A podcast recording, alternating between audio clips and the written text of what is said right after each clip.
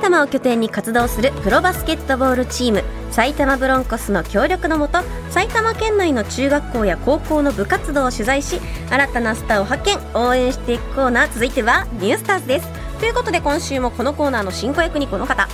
はい、文化放送アナウンサー坂口亜美です。お願いしおます。願いします坂口さん今回の内容ははい、今回は埼玉栄高校女子バスケットボール部に取材した模様をお届けします。はいでは早速取材の様子聞いてください。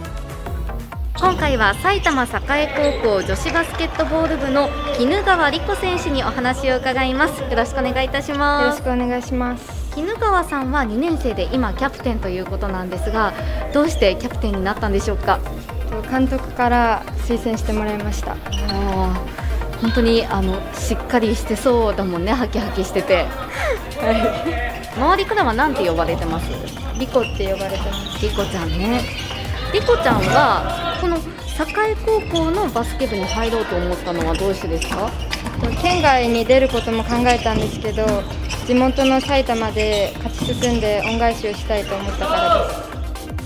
ということで、うん今回は高校2年生でキャプテンのうん絹川理子選手にお話を伺っています。埼玉栄高校先週男子バスケ部の取材お届けしましたが、普通科と保健体育科あったの覚えてます強いんですよねそうなんですよ。で、絹川選手は普通科のアスリートコースだということでした。そんなのがあるんだすごい分かれてるね すごいですよね、うんそしてそんな埼玉栄高校を選んだ理由が、地元で恩返しをしたいからっていうもうとても素敵な理由でしたよね政治家みたいな 確かに埼玉から出馬している政治家みたい なもコうメン絶ト対です票ねを集めますそようでねすねそして練習についても聞いてみました栄高校ならではのこう練習方法とかあったりします今チーム内であの月1で1つ目標を決めていて、その目標を全員で意識するっていう。まあ、訓練みたいなのをしてます11月の目標はちなみに何なんでしょうかとラインを超えるという意識のトイですラインはい、あのベースラインとかサイドラインとかコートのどんな練習の時もそのコートの最後まで行くっていう意識です。結構具体的な目標を決めて、もう日々頑張っていこうっていう、なるほどなんか確かにみんなでこう一つの目標に向かってるとねこう気持ちも一つになりやすそうですよね。ということで、はいまあ、月ごとに具体的な目標を立ててこうはい一つになっているというお話でした、部員今26人いまして、うんあのみんな結構個性的で不思議な子が多いということなんですが、へーまあ、とても仲が良くて毎日楽しいと話してくれました、ちなみに柴田さんは、はいはいあの年始めに今年の目標とか立てましたあ私ね毎年立ってる派よ覚えてますえっとね覚えてる覚えてる私なんか去年やってたことを拡大したいっていうのが今年の目標、おおもうすぐ今年終わりますけど、うんどうですか今年はね結構達成できたんよ本当ですかそうわあすごいじゃなないんでかすテかレビタックルとかにも出れてコメンテーター業拡大できたりとか、いいですね司会もできたしあ今の目標はあれよもちろんシャングリアゴールデンウィークを一緒に迎えるぞって いう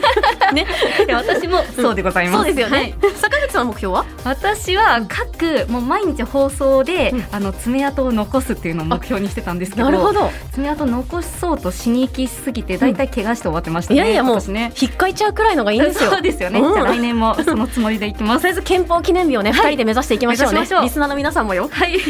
さあでは続いて休憩中に話していることについて聞いてみました休憩時間中とかどういう話してますか休憩時間はその練習の内容の、まあ、反省だったりゲームをした時の改善だったりを話します。基本的にバスケの話、はいバスケ以外の話で何か盛り上がることってありますやっぱりあまりオフがないので、行きたいところのお話とか、食べたいものの話をします。今みんなどこ行きたいなって言ってます遊園地ですなるほど具体的にえディズニーとか USJ とかあのとりあえず遊びたいってみんな言ってますなかなかその丸一日休みってないのか、そうな忙しいあの女子バスケ部の直近の丸一日休み大体どれぐらい前だったと思いますえ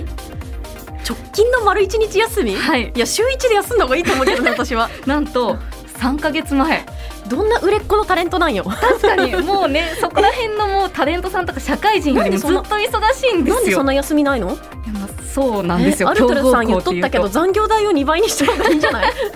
まあでも、まあ、毎日こう練習とか頑張ってても全然苦ではないと話してくれましそたうなんだもうそれだけバスケが大好きなんですってあでも怪我しないように気をつけてくださいね,、さあでは最後に将来の夢を聞いてみましたでは改めて女子バスケ部としての今後の目標一言お願いできますか3年間での最終的な目標はえっと日本一になることですすごいもう本当に応援してます ぜひまた日本一になったら取材させてください